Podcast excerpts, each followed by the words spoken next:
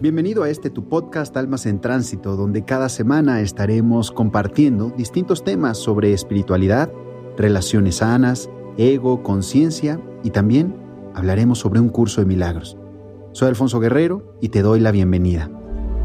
Querido, querida, ¿cómo estás? Soy el coach Alfonso Guerrero y te doy la bienvenida a este capítulo número 56 de este nuestro podcast Almas en Tránsito. ¿No sabes cómo cerrar el ciclo de una relación? Hoy te hablaré de por qué muchas veces es tan difícil cerrar el ciclo de una relación y de lo que puedes hacer para pasar página y avanzar en tu vida. Los ciclos son experiencias que surgen, se desarrollan y terminan, y por lo tanto debes culminarlos de una manera lo más sana posible.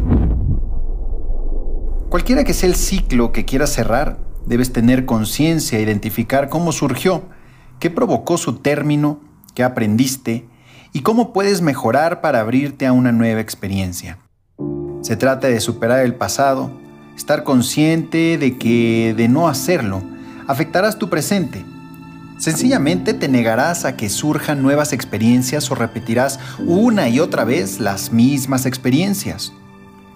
Cerrar de manera armoniosa es aceptar lo que sucedió se trata de extraer el aprendizaje o ganancia que te dio la experiencia. De esta manera, podrás concentrarte en tu presente y tener mejor disposición ante lo que está por venir. Poner fin a un ciclo amoroso siempre resulta algo complicado. Aunque te des cuenta de que la relación ya estaba agotada y no funcionaba, puede ser que te cueste marcar el punto final. No aceptar que terminó te impide ver que otras puertas están por abrirse frente a ti y que tienes muchas más experiencias por vivir. Valora los buenos y malos momentos que te dejó esa relación, pues todos tuvieron una razón en tu vida. ¿Qué puedes hacer para cerrar el ciclo de una relación? Comienza a cerrar el ciclo de una relación tomando conciencia de cuánto está afectando tu vida presente no hacerlo. Piensa e identifica qué es lo que te está anclando al pasado y hace que te niegues a cerrar el ciclo. Ponle nombre a lo que sientes y busca las razones. Por ejemplo, rencor, incertidumbre, tristeza, inseguridad. Creer que me traicionaron, pero ¿de dónde proviene ese creer que me traicionaron? ¿De qué creencia? A qué está asociado.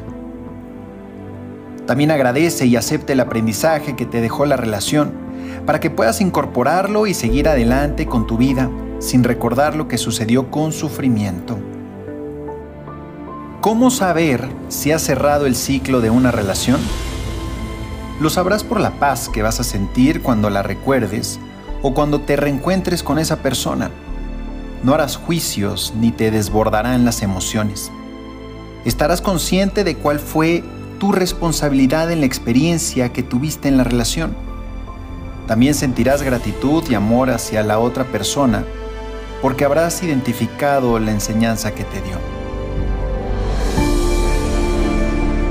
Querido, querida, te habló el coach Alfonso Guerrero. Te invito a que nos sintonices la próxima semana en este tu podcast, Almas en Tránsito. Hasta pronto. Namaste.